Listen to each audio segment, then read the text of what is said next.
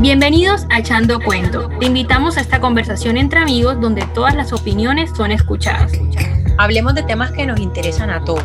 Cultura, desarrollo, salud, innovación, turismo y algo más. Y por tu café y acompáñanos a echar cuento.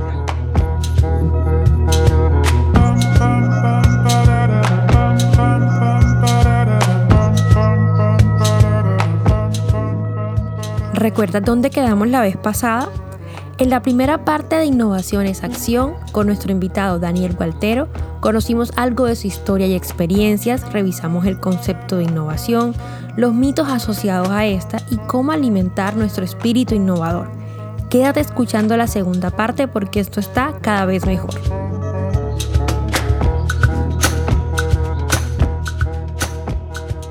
Eh, la innovación no es de uno solo. La innovación es de pasa porque varias personas articulan cosas y pasa porque tú estás al servicio de los demás. Sí, sabes que la innovación no pasa porque salió allá el genio que dijo, tengo la idea y yo soy yo, el yo, el protagonista, el duro, el mejor dicho. No pasa porque hay fricciones entre personas, ¿sí? Hay algún líder o hay alguien que está creando esa fricción, esas conversaciones, eh, que saca lo mejor de las personas. ¿sí? Y eso pasa porque hay un líder que está cuidando a un equipo, que está cuidando al resto, que está creando un ambiente para que eso pase. Yo creo que, que ahora que hablas tú de ese tema de, de la fricción, el, el, rodearnos de personas que nos exigen o nos llevan a otro nivel, al principio puede ser difícil, retador, pero ya llega un punto en el que tú ya te metes en ese flow, como se llama el libro del que tú nos hablaste ahorita, y empiezas a entrar en esa onda de tratar de ir al siguiente nivel, llevarte al límite. Hay momentos en que de pronto en el ambiente laboral nos ponen una tarea que sentimos, Dios mío, ¿en qué momento voy a hacer esto? ¿Será que sí? ¿Será que...? Y cuando lo terminas y miras hacia atrás, como dijiste anteriormente en la entrevista, miras por el retrovisor y dices, oye, eso fue innovación. Eso que hice, todo el proceso que viví, lo que aprendí, pensé que no lo iba a lograr y mira dónde estoy hoy. Y creo que, que en eso se traduce todo este camino de, de innovar y descubrir cosas nuevas día a día. Y realmente cada idea que nosotros tenemos cuenta, ya sea que fracase o que sea un éxito, de todo estamos aprendiendo en el camino. Y unido a eso quería saber en tu historia como tal, alguna situación o momento que te haya generado un antes y un después en tu vida y qué aprendiste tú de eso. Yo creo que hay varias. Yo he tenido varios momentos, como esos momentos, ajá, que, que todos tenemos como, como personas. Voy a contarles un par. El primero que yo tuve fue cuando dije, quiero salir del mundo corporativo, en el mejor sentido de la palabra siempre. Como que yo un día dije, me cansé, quiero salirme de esta dinámica en la que yo mismo me metí, ya cada quien verá si se identifica o no con esa situación, de que me casé con un querer ser. Entonces yo quería ser el líder de innovación, después quería ser el gerente de innovación, después quería ser el... Y entonces como que me monté en una carrera de corporativa, cuando yo me miré al espejo un día dije como yo, yo no quiero ser nada, pues o sea, yo quiero ser yo, mira ahí que conecta con el de vibrar a la frecuencia de uno, yo no quiero ser ningún cargo, no quiero que eso me defina, yo no quiero ser la empresa en la cual yo trabaje, ¿sí? Yo quiero ser el que hace las cosas y que está feliz haciendo lo que está haciendo. En esos lugares donde yo me he sentido más genuino y auténtico, es donde, donde, yo, donde se me ha, cambiado mi vida. Yo tengo una historia, esta me, me encanta, me voy a ir más al futuro. Yo ya me llamaron para trabajar en Bancolombia como freelance, a, a, guiar el programa de movilizadores y nosotros no éramos empleados, pues yo no era empleado de Bancolombia, yo era como un proveedor, entre comillas, pero pues teníamos un carnetcito para acceder a las instalaciones del banco. Este regalo me lo dio una persona, como una, una señora vigilante del ingreso a Bancolombia. Y, es, y, es, y conecta con esto que te está diciendo ahorita, Lau. Eh, entonces yo un día iba a ingresar al banco te estoy hablando hace nada, hace dos años. Yo saqué como el carnetcito, iba a ingresar y no estaba funcionando.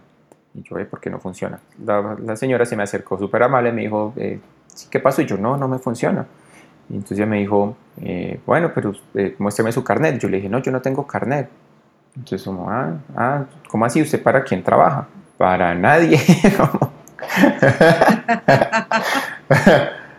¿Cómo así? Yo, ah, yo le dije, no, yo trabajo para Daniel Walter Sass en ese momento. Y fue como un, sí, es que yo, yo soy Daniel Walter Sass, pues, yo soy yo, yo no trabajo para nadie. Es mi empleador, es el que me da de comer, es el que me saca de paseo.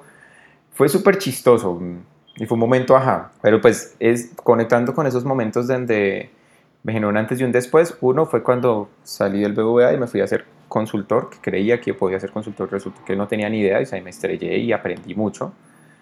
Cuando cambié de vida y me fui de Bogotá y me vine a trabajar a Medellín como freelance, tomé una decisión en cinco segundos, eh, porque yo dije, bueno, yo me debo esto. Cuéntanos, cuéntanos la, la, historia de los cinco segundos. Yo quiero saber por qué Medellín. Sara, sí, eso no lo habíamos planeado. Eso no lo habíamos hablado, pero cuenta esas dos, la de la historia de los cinco segundos y por qué Medellín. ¿Sabes qué pasa? No, Medellín, Medellín fue por casualidad, habría podido ser Cali, habría podido ser cualquier, o sea, eh, afuera, Panamá, bueno. Creo que, fue un momento de vida, ¿sabes? No, no, porque yo era feliz, o sea, si, si yo miro por el retrovisor, así como venimos hablando, yo era feliz haciendo lo que hacía. Entonces, en esa época yo era consultor y yo tenía mis clientes y tenía proyectos y aprendía y me retaba, eh, vendía, o sea, muchos mitos, pues que yo ya dije, soy una persona diferente y pues creo que mejor de la que era antes. Tenía un networking buenísimo, me relacionaba muy bien. Bueno, ya como si uno pone una, una mirada de un consultor y dice, bueno, Daniel ahí sí ya se podía parecer algo que era más un consultor. Y fue un, ¿cómo se le dice esto? Para mí fue una seducción esta historia, chicas. Vinimos a Medellín con, con Humberto, uno de mis socios actuales, a regalarnos al Centro de Innovación, literal así fue. Venga, queremos aprender de ustedes. El Centro de Innovación de Bancolombia. De Bancolombia, sí. Ahí tenemos una, una, una amiga eh, que nos dio ese regalo, nos dijo, bueno, vengan acá, les abrimos las puertas, obviamente porfa nada de lo que aprendan acá confidencial, o sea, normal, como todo dentro del protocolo. Estamos un día como a mitad de semana, nos dijeron, chicos, hay esta posibilidad, estamos, queremos traer freelance, personas de un mundo diferente, a que, ponga, a que también alimenten al centro de innovación de, de novedad o de, de otras experiencias que no solo sean del, de banco hay, un, pues, hay, unos, hay unas posibilidades de que ustedes se vengan. Yo me miré con mi socio, entonces claramente tienen que trasladarse a Medellín y acá ya negociamos las condiciones, pues como de una manera muy sencilla. Yo me quedé así, yo dije, ah, bueno, se acabó la cerveza, yo voy por la otra ronda. Yo me agarré mientras iba a comprar la cerveza, yo dije, yo me voy a venir para Medellín. No lo pensé más, o sea, ya mi decisión había, se tomó en ese momento. Después me dolió, o sea, después cuando uno la procesa, o sea, ya no voy a vivir en Bogotá, mis amigos, pero después también me eché el pajazo mental de así estoy aquí a un avión de distancia, eh, pero pues, pero yo dije, me lo debo, pues yo hice, yo hice una maestría, yo siempre quise salir a estudiar, nunca lo hice, o, lo hice como a una forma en la que yo pude, que fue la maestría de un internado en Barcelona y otro internado en Lima durante un corto periodo de tiempo, pero no vivir una experiencia de vivir en otra ciudad que no fuera la mía. Entonces, desde mi mundo se me conectaron todos los puntos y yo dije, no, esta es una experiencia que yo me debo, me voy a ir. Y además porque yo sabía que era una experiencia que iba a durar dos años, punto. Y estaba clarísima. Yo sabía que nosotros podemos ser freelance dos años y que yo no quería volver a ser empleado. Entonces era muy fácil, entre comillas, diciéndolo, ¿no? El decirlo. Ya el hacerlo fue otra la historia. Pero mira que si hubieras pensado mucho esa decisión, de pronto no lo hubieras tomado. No, claramente que no. Si, si yo ahí mismo volví, yo dije, sí, listo, vamos. Y tuve la fortuna de que mi actual socio Humberto también dijo que sí, y eso también facilitó. Porque ya no es uno, no es uno solo el que viene acá, sino ya al menos. Y también acá había Parche, que mi, mi otro socio Robbie estaba acá. Entonces, como que bueno, es un poquito más fácil. No es tan tan como otras personas que se votan por allá a otra ciudad, a otro mundo, que no conocen a nadie, que están solos, sin familia, sin nada. Entonces como que yo dije, bueno, y también dije, y en el peor escenario, yo ya tengo, una, yo ya tengo algún regalo que, que, me ha dado la vida, que es que yo ya puedo ver por mí mismo. ¿sí? Yo ya puedo vender, yo ya puedo, yo ya sé esto, yo ya sé esto, ya sé esto. O sea, como que tenía una, unos grados de libertad. Ah, esta fue la otra. Yo dije, nadie depende de mí. Entonces dije, si, si la embarro, no, no soy responsable de nadie. Entonces también eso me facilitó. ¿Sí? más que de mí mismo. Y entonces, pues si me toca comer eh, arroz y salchicha todos los días, pues, o lentejas o lo que sea, pues no importa porque soy, mi problema soy yo, no, no son otros que, que dependan de mí. Entonces eso facilitó muchas, muchas cosas. Y fue una de las mejores decisiones que pude haber tomado, Porque eso me abrió un mundo nuevo, así como cuando cambié el mundo corporativo y me volví como eh, independiente como consultor, mundo nuevo, cuando cambié acá, mundo nuevo y siempre he pensado en eso, lado que las, decisiones que generan antes y un después es cuando mi mundo se hace más grande. Cuando, cuando me doy cuenta, cuando digo, de eso no sé y estoy seguro que al tomar esa experiencia, mi mundo se va a hacer más grande. Entonces, boom. Y sí, hasta ahora me ha funcionado. Esos momentos donde pasan esas situaciones tan particulares es porque la pecera se nos va quedando chiquita. Entonces ya sentimos que necesitamos explorar en otros espacios y mm, como tú contabas, tú tienes unas condiciones muy particulares, una situación que te daba ventaja, pero a otras personas que también tal vez no la tienen pueden explorar de manera distinta. Siempre hay formas de descubrir, de ver la vida diferente. Y me encanta rescatar algo que dijiste en la pregunta anterior y es el tema del servicio.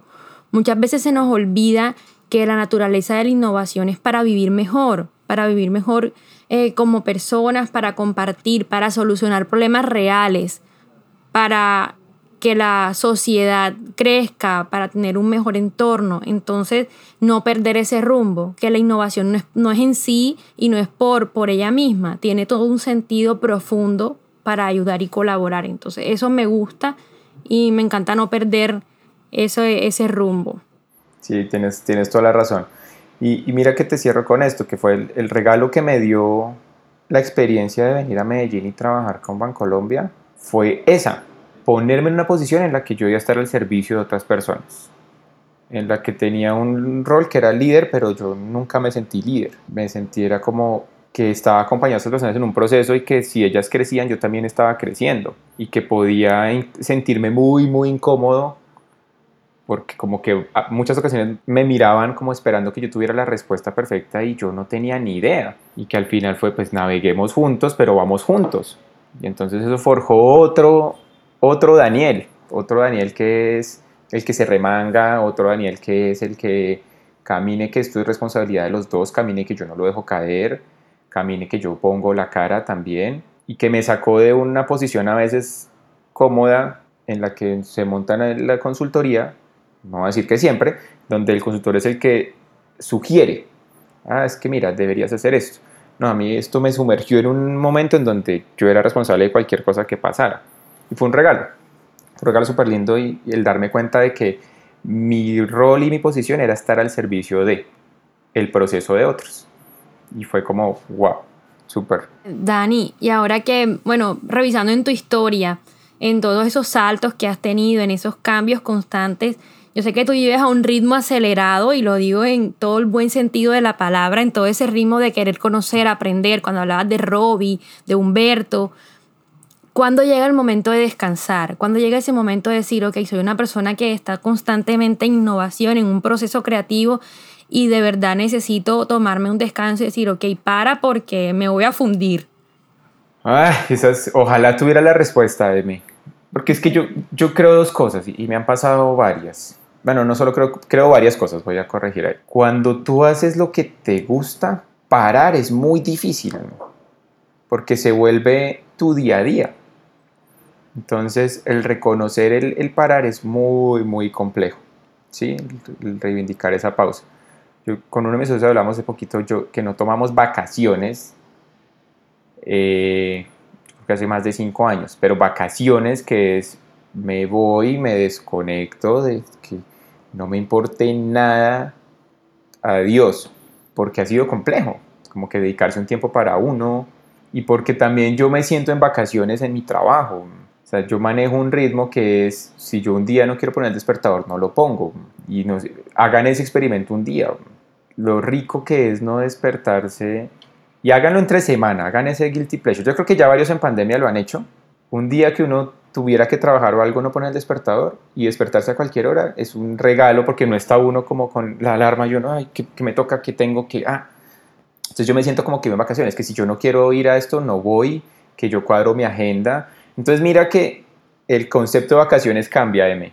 Cambia en términos o de, o de descansar, mejor dicho. Porque tú tienes que ser consciente de tu descanso, de, oye, ya no voy a trabajar más hoy. Entonces te empiezas a protegerte, o tus amigos, o tus socios, o la gente que se rodea te dice, en mi caso es mi novia, oye, ya párale, que has estado acá en esto, en esto, en esto, eh, solo estás hablando de esto, entonces como que se le vuelve a uno obsesivo también.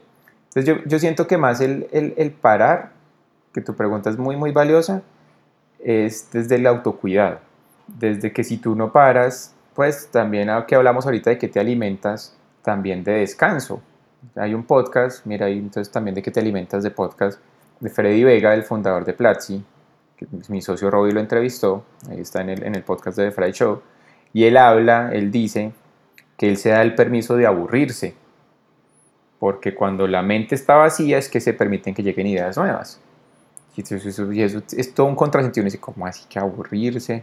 Pero resulta que sí, en, en varios libros de creatividad, en este que les contaba ahorita, como que le dicen a uno, ese regalos de tiempo para usted. Y no tiene que ser la vacación, las vacaciones allá en Cartagena, en la playa, eh, en el avión.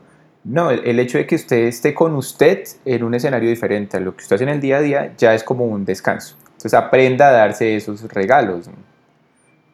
Desconéctese del celular, como de si va a estar con sus hijos, o si va a estar con su perro, o si va a estar con su pareja, esté con ellos. No esté como acá en el celular y, ¿qué me estás diciendo? Porque es, horrible, ¿sí? Porque no estás en ningún lado. Entonces yo, yo siento que es más el, el, el, descanso, M, son como regalos que tú te das de ti mismo, de cuidarte, de, de dormir bien, de hacer ejercicio, de, pues, de tener bienestar contigo, ¿no? Y ejercicio no solo es el gimnasio, ejercicio es que sales a caminar, ejercicio de que tienes buenas conversaciones con personas, de que dedicas tiempo de calidad, de que das como los momentos que tienes con la gente que quieres, les das amor, les dedicas, o sea, como que haces que todo alrededor tuyo funcione de una manera armónica. y yo siento que eso es más descanso para tu proceso creativo que el solo irte a una playa y desconectarte del mundo. A quien le funcione, bienvenido. Pero yo he encontrado a mí me funciona que eso es descanso para mí. Cuando estoy con otros, cuando estoy eh, o conmigo, no haciendo lo que usualmente estoy haciendo. Y claramente todos necesitamos un jalón de orejas de, oiga, espere, venga, que es que usted está excedido. Y, y con mis socios también lo hacemos y nos cuidamos. Oye, estás trabajando mucho, ven que necesitas, ven, yo me encargo de esto. Entonces, eso es importante, también tener a alguien que lo cuida a uno y uno cuidar a otros con respecto a eso. Exacto, rodearse de gente que, te quiera, que se preocupa y además aprender a conocerse, a reconocer cuando tu cuerpo te está mandando señales y, todo ese tema. Y a escuchar, esa es como porque muchas veces a uno le dicen, pero uno no escucha. Y entonces uno es terco y uno es como, no, no, no, pero es que esto es importante.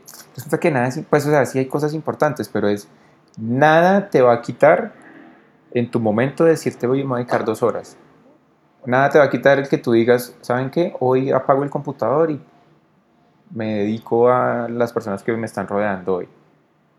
El mundo no se va a acabar, pero como que vivimos en un afán de, que tiene que todo para allá y entonces qué tengo que enviar y entonces y entonces y entonces y entonces no reivindicas esa pausa o ese, o ese respiro para ti. Y si tú estás entregando ansiedad, y si estás entregando eh, y si estás corriendo a toda hora, pues que vas a recibir, ¿sí?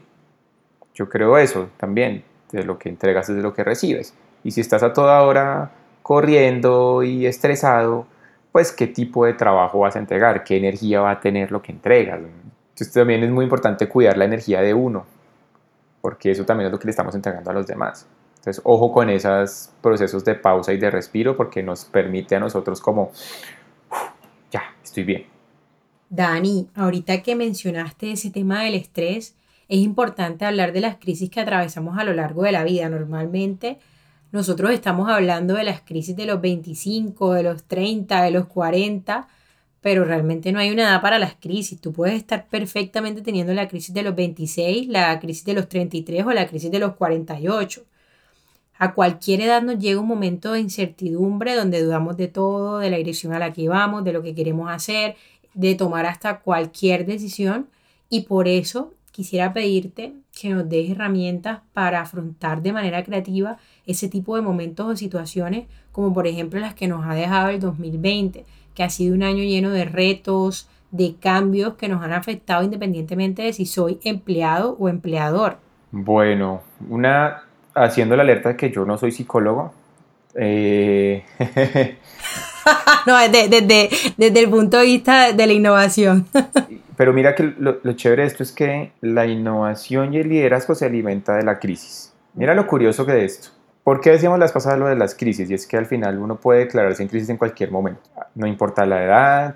Yo creo que lo importante de las crisis es reconocer que uno está en crisis, ¿ya? Casi como si, ahí sí llamo psicólogo. El primer paso es aceptarlo. Porque ya una vez lo reconoces, eres consciente. Es que yo creo que aquí lo clave eh, la OIM es la conciencia, que tú seas consciente de eso, que te está generando y que está generando en otros. Y ya al menos ahí tienes un, primer elemento. Entonces uno está en varias crisis, ¿no? Entonces hay unos que son de crisis materiales, ah, que es que no tengo. Hay otros que están en crisis de profesionales, ay, es que no soy. Hay otros que están en crisis de dinero, oiga, es que no me alcanza. Bueno, y crisis todas las que les queramos poner crisis de pareja, eh, crisis de crisis, crisis, y estamos rodeados de crisis. Entonces, yo siempre invito a las personas a que no tengan miedo a la crisis, porque la crisis siempre nos, ayuda, nos lleva a crecer. Después de que tú atraves un proceso de crisis, la mayoría de las veces, porque por eso les digo, no soy psicólogo, pero en el mundo de la innovación y del trabajo en grupo y de liderazgo, sales mejor, usualmente. ¿Qué herramientas que se me ocurran? Para mí la primera la voy a llevar al mundo corporativo y también de personas es no le tenga miedo a la confrontación. Porque donde la crisis empieza con pues, inconformidades o algo con lo que tú no te sientes cómodo y te empiezas a tragar muchas cosas que no eres capaz de decir. Porque temes, porque temes la confrontación, te da pereza. En los equipos, hay equipos como los equipos de alto rendimiento, hay una, hay una frase o un llamado que es Fearless Feedback y es te doy feedback sin miedo a que vaya a haber una retaliación porque me preocupa que estés mejor. Bien, entonces eso empieza a ayudarte a sacar del, de los momentos de crisis eh, en equipo. No le tengan miedo a la confrontación. Siempre con respeto, siempre con, con cuidado por el otro y sin tomarse las cosas personales.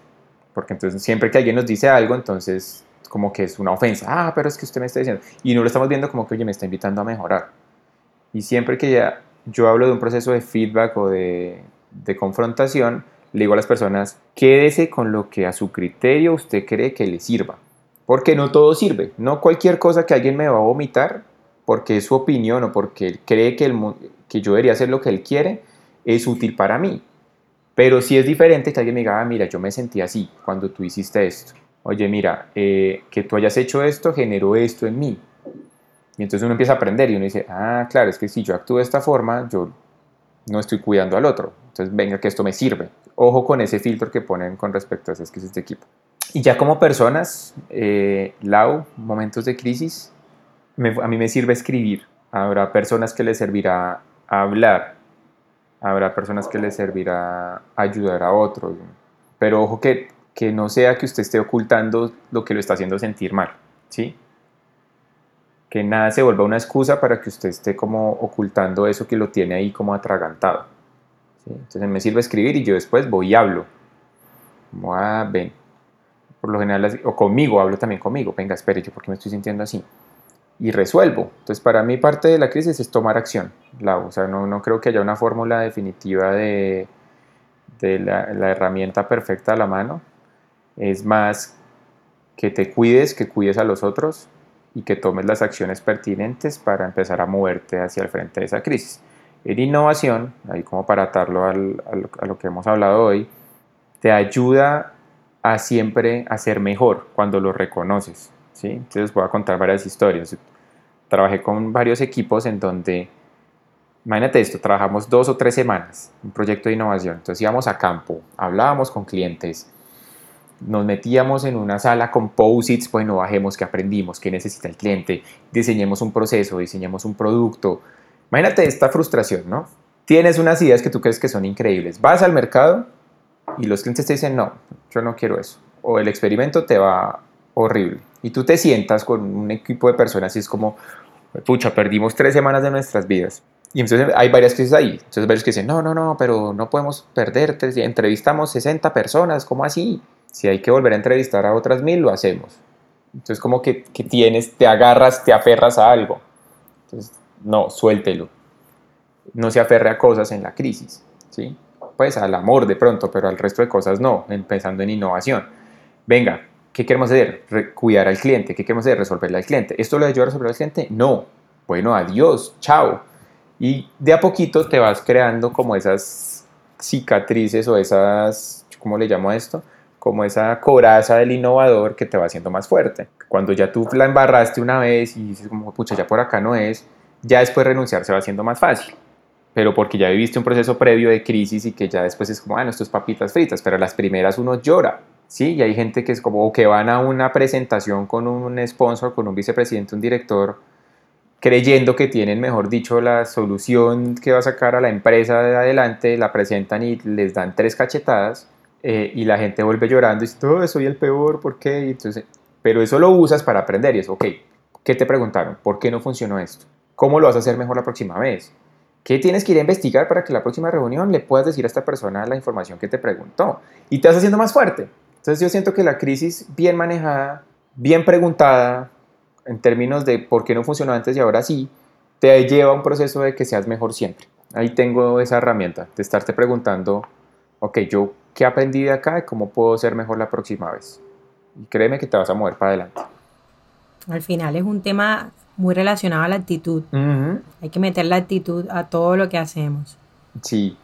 Dani, ¿tú crees entonces que la actitud es la respuesta a todo ese miedo que nos genera un momento de crisis cuando sabemos que el fracaso es una posibilidad? Tú ahorita el ejemplo que dabas es un ejemplo de fracaso, no un fracaso terrible, pero sí, es de intentar y que a la sexta, que a la quinta, que a la octava todavía no se cumple el objetivo. Y eso pasa mucho en el mundo de la innovación, que los sí llegan muchísimo después, que es un proceso de iteración y de rectificar. Entonces, ¿cómo lidiar con eso? ¿Cómo lidiar con el fracaso y con el miedo al fracaso? Hay un leve dicho que me gusta mucho y es, parte es talento, el resto es actitud. Entonces, va conectado como con, con eso, M. No creo que todo el 100% sea actitud, yo creo que tiene mucho que ver con lo que les decía ahorita de conciencia. Y es porque en ningún lugar nos enseñaron a afrontar la frustración. Como humanos le, le huimos al sentirnos incómodos. Mira lo, que, mira lo que pasa. Mira lo que pasa en lo que nos pasa a la mayoría de nuestras vidas. Entramos en un colegio donde nos enseñan que solo hay una respuesta a un problema. ¿sí? Y te califican de acuerdo a ese marco y te dicen, mira, solo así esto está bien y usted va a triunfar si usted tiene la respuesta correcta. Entonces, si no tenemos la respuesta correcta, estamos mal y nos frustramos. Bien, vamos a la universidad y lo mismo pasa en tu carrera y es, ok, tú estudias esto y tienes que dar estas respuestas, tienes que funcionar de esta forma, porque si no vas a estar mal.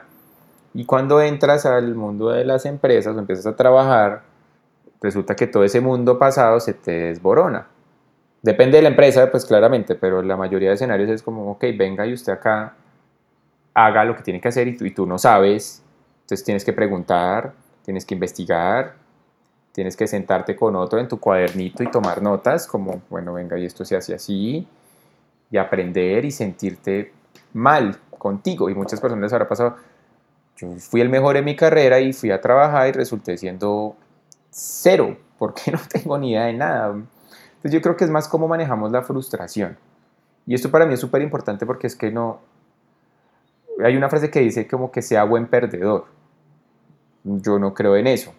¿sí? Como cuando uno pierde, entonces como el, Maturana. perder es ganar un poco. Ay, Dios. Entonces, ojo que no es como, ah, está bien que perdí, ¿no? Embarrarla duele, ¿sí? Duele horrible y uno no quiere, y uno no quiere que le digan que eso está mal, y uno no quiere, o sea, uno no, uno no hace las cosas para fracasar, pero es diferente cómo aprendes a lidiar con el fracaso. Ya esa es otra la historia, M, ¿sí? ¿Cuál es la actitud que tienes? ¿Cuál es el optimismo con el que enfrentas esa situación? Mira que parte de, de lo que pues, hemos aprendido los emprendedores es que tienen un optimismo absurdo. Y es, se quiebran, se estrellan, les toca despedir personas. O sea, es horrible como muchas de esas situaciones, pero las personas lo tienen clarísimo y es como, ok, esto está duro, bien, está bien, pero yo lo voy a sacar adelante después. Eh, entonces, optimismo, eso es muy, muy, muy importante. Y ojo que no es el, el, el, el, cuento de, oh, tenemos que todos ser felices. No, es con la madurez que esto implica, porque es que esto es de verdad de madurez y de estrellarse y de, ok, ven, acá me pasó esto, ¿por qué me pasó? ¿Cómo lo voy a afrontar? lo voy a resolver. Pero voy a salir adelante. Y si antes no salí, ¿y a, y a qué tengo que renunciar? Porque muchas veces queremos tener éxito sin renunciar a algo o tener el mismo éxito que tuvimos antes. Y eso nos lleva a otra crisis. Entonces mira que como que todo está atado. Hace poquito estaba escuchando un podcast de, el fundador de una empresa que se llama Symmetrics, un colombiano. Él fundó como una tienda de ropa por, por intercambio de, pues, como ropa usada o como shoppers que le compraban ropa, bueno, algo así. Él fue a un venture capital, a un día de inversión y nadie le invirtió. Imagínate trabajar cuatro meses de tu vida en un proyecto donde a los de al lado les están dando 1, 2, 3, 4, X miles de millones de dólares y tú estás ahí y no te dan nada. Y nadie se interesó en tu idea y tú eres como, ay, ay, ay. Y no pasó, pero después es, ok, todo esto que aprendí, ¿cómo me va a servir para el siguiente paso que voy a dar? Y me va a hacer más fuerte. Y eso lo hacen los emprendedores. En el mundo empresarial casi que no pasa eso como que estamos enseñados es a que todo tiene que salir perfecto siempre. Mira que hay poca cabida en el mundo empresarial para grandes fracasos, porque, y por eso el riesgo es mínimo. Mira que, que, vamos conectando con los mitos. Entonces, como, como el marco de acción y de riesgo es muy poquito, porque no podemos afrontar una... Imagínate tener que despedir a la mitad de las personas en una empresa. ¡Auch! Pues nadie va a tomar ese riesgo en una empresa que ya está establecida. O muy pocos, a menos que se la tengan que jugar. Entonces también es cómo permites que las personas se enfrenten a procesos de fracaso o de frustración, pero que sean, salgan más rápido. Imagínate un equipo de trabajo en una empresa frustrado un mes. Nada, se los comió, o sea, un mes de tiempo de personas como, ay, es que no logramos, lo que yo te decía ahorita de, de escasez, de crisis de escasez. Para mí, la mirada de escasez y de abundancia es, abundancia es que estás viendo ¿qué puedo aprender? ¿Qué rescato de acá? Escasez es como, ay, ¿por qué me fue así? Ay, es que yo hice la tarea. Ay, es que estás más desde la queja y no desde la oportunidad. ¿Ves? Y creo que la vez pasada lo hablábamos, que era el mindset, ¿se acuerdan? Que es qué tipo de mindset tienes. Y es, tienes mindset de crecimiento, donde estás viendo oportunidades, o tienes mindset fijo. Y es que estás estático y entonces nadie te toca y, y no te pasa nada. Y tú, el mundo es como tú crees que es. Entonces, como tener cuidado de esa conciencia. Gracias, Dani. Yo también creo que sería entonces como un optimismo responsable. Y esto me recuerda un poco a una oportunidad que tuve de ir a un evento de innovación que fue aquí en Cartagena, en la sede de la Universidad de los Andes, y allá había un grupo, eran todos empresas innovadoras, y los chicos le preguntaban, bueno, ¿cuántas veces estás quebrado? 10, 20, no, 5, 7 y era y lo decían con mucha naturalidad pero también con mucha responsabilidad y hablaban mira yo me he quebrado siete veces pero ahorita tengo esta nueva opción eh, siempre tengo la responsabilidad de cuidar a mi equipo de trabajo entonces es eso lo va dando la experiencia y es saber que no me voy a formar y no voy a nacer así que empiezo de una manera y que el tiempo me estará dando las herramientas para seguir afrontando las formas mejor. Si nunca lo intento pues jamás voy a saber si funciona Qué chévere todo esto que, hemos hablado de atreverse y fracasar y volver a arrancar. Y no solo aplica de pronto a empresas grandes, sino a situaciones como por ejemplo esto que nosotras vivimos con el, con el podcast, porque cuando arrancamos era el temor de será que le va a gustar a la gente, si nos van a escuchar, eh, qué temas vamos a hablar. Fue como todo un descubrimiento y tú dijiste algo muy bonito al principio y era el primer capítulo tal cosa, el segundo, y así tal cual nos ha pasado. Y algún día, bueno, echaremos el cuento de cómo fue el proceso de, del podcast, pero sí se ha sentido y como dices tú, hay que seguir echando para adelante y de pronto tener ese, ese mindset, como dijo ahorita Amelia, súper consciente, pero con las ganas, con esa pasión que, que nos genera esto que estamos haciendo. Quería hacerte una última pregunta, Dani. Tú ahorita hablaste de los ángeles inversionistas y eso es un tema muy interesante. En nuestro caso, nosotras, bueno, poco a poco hemos ido metiéndole de nuestro bolsillo a este tema, muy, muy casero en los primeros capítulos y poco a poco, bueno, ya hoy estamos por primera vez estrenando nuestros micrófonos que, compramos con M, pero hay otro tipo de negocios que sí requieren una, una inversión inicial. Entonces, para esas personas que quieren iniciar un proyecto y no tienen los recursos suficientes, cuáles son las diferentes opciones que tienen para fondearlo. Bueno, yo creo que hay varias que yo conozca, eh, no soy experto en esto. La primera que yo siempre pongo es pónganse el reto primero de, de generar ganancia antes de ir a pedir. ¿sí? Ningún inversionista te va a invertir si tú no, o muy pocos, te van a invertir si, si tú no has invertido en ti, ¿sí? Y si tú no has generado como un revenue, al menos. Y esto lo, lo recomiendan a una de las aceleradoras más grandes del mundo, se llama Y Combinator. Tiene un curso para emprendedores, para el que quiera hacerlo, eh, en inglés, pero pues toca hacer la tarea. Y arrancan por ahí. Y eso, oiga, genere margen. Margen, margen, margen, margen, margen, margen. Y empieza a tratar de que su producto sea autosostenible que, vas a ir a pedir plata si ni siquiera tienes todavía nada. Entonces, primero monte un producto mínimo viable, tenga algo de clientes, así sea que, que quede a costo, o sea, que no esté generando ganancias, pero que este, su modelo tenga como algo para empezar a andar. Y ya después hay varias opciones a donde pueden ir. Entonces, acá está en Colombia, está Impulsa, está el, creo que el Fondo Emprender del SENA sigue estando abierto. Una con la que nosotros tenemos mucho contacto desde Corpus Clan es 500 Startups.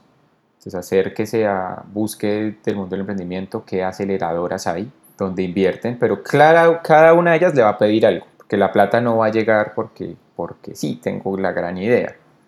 Va a llegar porque usted ha trabajado duro, porque usted ha hecho la tarea, ya tiene clientes, porque ya proyectó cuánto necesita. O sea, si usted tiene una idea, tiene mucha tarea, mucho trabajo por hacer todavía.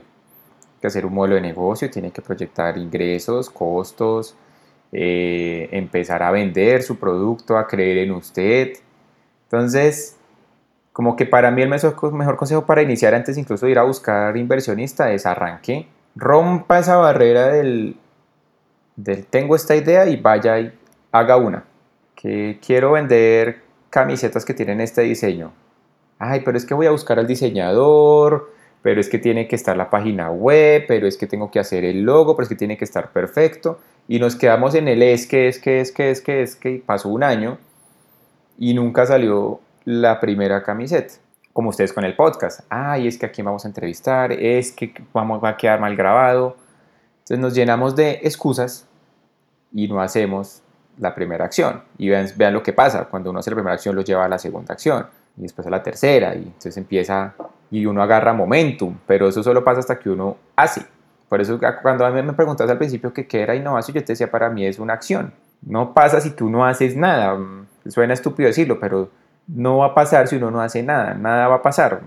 Aplica para muchas cosas en, la vida y como pura frase otra vez de Instagram. Que sigue uno ahí como en un status quo hasta que uno rompe la inercia y empieza a mover acciones. ¿sí? me pasa a mí en mi empresa, me ha pasado con varios grupos con los que he trabajado. Me ha pasado muchas ocasiones que llega un equipo de trabajo con un PowerPoint divino, diseñado perfecto, no, mira la idea, el mercado, esto está perfecto, necesitamos X millones de pesos. Y les dicen, ¿dónde está el problema? ¿Cuánta gente ya quiere comprar esto, cuántos ya lo están comprando, cuántos lo están usando. Y pasa algo muy chistoso dependiendo de la persona, pero a veces salen y dicen como, ay, pero es que acá no creen en uno. Y yo matándome haciendo esta presentación y es como, oye, te tomaste el trabajo de ir a vender tu producto, tocaste la calle, hablaste con un cliente y ni, siquiera han hecho eso y pretenden entonces que ya todo el mundo, porque tienen la idea súper ganadora, entonces los ame y les invierta y ya. No, hay que hacer mucho trabajo antes de conseguir inversión. Habrán algunos afortunados que tal vez no, pero para mí también siendo responsable con quien invierte en uno, con el tiempo de las personas que están alrededor de uno, haga un gran esfuerzo para que verdad se gane esa credibilidad y esa inversión que van a hacer en usted. Yo creo que el nombre de este podcast tiene que ser Innovador es el que hace. Nosotras estuvimos hablando muchos temas eh, del nombre, eh, posibles nombres que bueno, ya no diré, pero eso resume todo lo que hemos hablado hoy, que hay que hacer mucho. Chévere que nos llegue ese momento de creatividad, como dices tú, estoy aburrido y en ese momento prum, me llegó la super idea. Pero ¿qué voy a hacer yo con esa idea para hacerla realidad? Tengo que actuar. Entonces, creo que ahí resumiste muy bien todo el proceso. Y bueno, muchas gracias, Dani. Ahorita voy a dejarte a M que te tiene una sorpresita. Hemos hecho un buen recorrido por, por varios temas, por los temas más relevantes. Sabemos que a quienes nos hicieron preguntas de entrada van a encontrar respuesta durante la conversación de hoy. Y ahora tenemos otras preguntas para ti. Queremos inaugurar una nueva sección de Echando Cuento que hemos llamado Preguntas a ropa. ¿Estás listo, Dani? Claro que sí, a ver, castíguenme. Arrancamos. La primera, una película que despierte tu lado innovador. El Club de la Pelea. Dani, ¿cuál es tu lugar favorito para tomar cerveza con tus amigos en Bogotá o en Medellín? Uy. Puedes decir los dos. Puedes decir los dos y nos invitas cuando, cuando nos vacunemos. No, tengo que aceptarlo en Bogotá, en un sitio que se llama el Irish Pub. Dani, ¿dónde y cuándo se te han ocurrido las mejores ideas? En la ducha. Me demoro bañándome como 10 minutos a veces. Un poco irresponsable en algunas ocasiones con el planeta, pero como que ahí estoy procesando. Dani, ¿cuál es el libro que no te cansas de leer? Gran pregunta. Oh, oh, oh, oh. Hay muchos. ¿Por qué esta pregunta? Tienes que decir uno solo. este me gustó mucho el, el libro de Charlas Ted, de Chris Anderson. Bueno, yo creo que con esto damos por finalizado el cuento de hoy. Nos encantó tenerte en este capítulo y esperamos contar contigo nuevamente en nuestro programa. Muchas gracias, Dani. gracias a ustedes. Qué gran espacio me, me acaban de regalar. Más para mí es dedicarnos el tiempo de conversar eh, y que ojalá sea de utilidad para quienes nos escuchen, los que quieran seguir esta conversación, me pueden buscar. Dani, ¿cómo te pueden encontrar? Me pueden escribir a de arroba corbusclan.com o en Instagram como arroba de e gualtero, lo que necesiten, me encanta, me han buscado en muchas ocasiones como para hablar, para contarme ideas, para lo que sea, siempre bienvenido, siempre y cuando pues tenga el tiempo y, la, y, pueda apoyarlo, con mucho gusto lo voy a hacer. Eh, y ya mucha suerte con este, con este podcast, chicas. Sé que les va a ir súper bien. Gracias, Dani. Un abrazo y muchas gracias a todas las personas que, que llegaron hasta este punto. Les mandamos un abrazo y nos vemos en un siguiente episodio. Chao.